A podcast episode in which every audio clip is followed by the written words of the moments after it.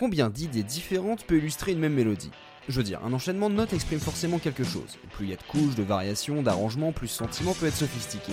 Mais avec une idée simple et pourtant abstraite, on peut aborder une multitude de thèmes, au point que des morceaux avec une source musicale identique peuvent raconter des histoires sans rapport, même s'il serait tentant d'y voir un lien. Aujourd'hui, c'est trilogie mélancolique sur fond de jeux de cartes, de lutte pour le pouvoir et de sagesse, et d'un peu de Jean Reno. C'est la même, mais pas pareil.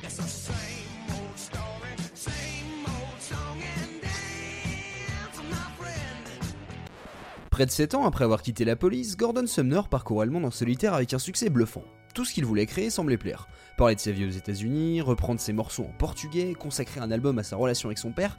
Au début des 90s, Sting était clairement le roi de la pop mature, assaisonné d'un bon paquet de styles. Lui est alors venu l'idée de raconter des contes pour son quatrième opus, dont celui d'un joueur de cartes. Un homme qui ne joue pas pour l'argent ou le respect des autres, mais pour comprendre comment fonctionne la chance, comme une sorte de spiritualité. Un homme sérieux qui a appris à cacher ses émotions au point de n'avoir qu'une expression, une façade, mais qui est fasciné par la symbolique des cartes. Le pic pour l'épée, le trèfle pour l'arme de guerre, le carreau pour l'argent et le cœur, eh bien c'est le signe de l'amour, mais ça ne ressemble pas vraiment à un cœur humain. La musique va traduire cette mélancolie, ce sentiment d'être un système bien huilé mais incomplet, par une lente descente d'accords de guitare avec un son très propre, presque acoustique. Puis ce même mouvement avec juste une variante d'une note, et un dernier mouvement avec une nouvelle descente encore plus grave.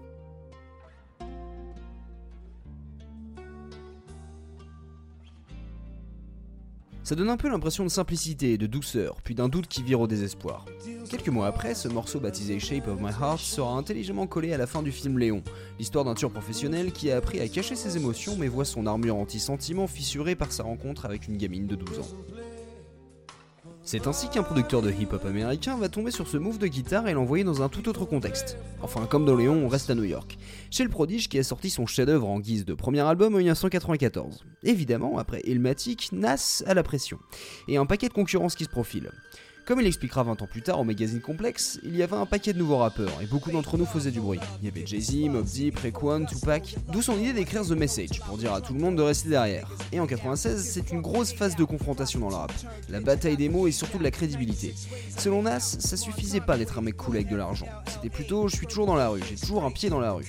Et quitte à rappeler à tout le monde sa place de roi de la ville, autant le faire avec un son de tueur. Un sample de la musique de Léon avec juste un beat bien sec et un son de guitare bien aigu avec la reverb pour donner une ambiance de mafia. En presque 4 minutes, Nas confirme sa présence sur la scène en dégainant à plein régime contre ses adversaires, notamment Notorious B.I.G. Mais est-il plus menaçant ou menacé? N'est-il pas en train de forcer le trait en exprimant à quel point il est plus vrai que les autres?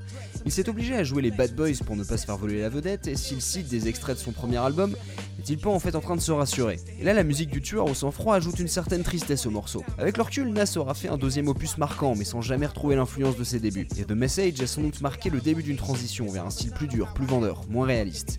Arrivé très tôt, très haut, il n'avait pas envie de redescendre. Mais avait-il seulement le choix? Écrite, produite, diffusée, samplée, notre mélodie va enfin être recyclée. En 2002, Craig David veut l'utiliser pour une nouvelle chanson et demande alors une autorisation d'emprunt à son auteur original. Le morceau raconte les hauts et bas de la carrière d'un artiste, une idée qui plaît beaucoup à Sting, qui voit des ressemblances avec sa propre expérience. Et si le vétéran venait poser sa voix sur les refrains, comme pour aider le jeune chanteur paumé dans sa célébrité et son changement de statut Aux préoccupations de Craig David, Sting résume en six lignes les règles du succès. Parfois dans la vie, on croit que le combat est fini, comme si les choses étaient écrites. Tu es enfin devenu une superstar, mais dès que ton image est froissée, c'est ce qu'on appelle l'essor et le déclin.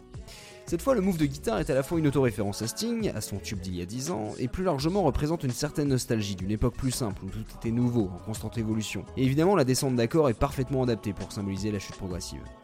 Avec Rise and Fall, Craig David aura atteint la deuxième place des charts anglais, et il n'a jamais fait aussi bien après.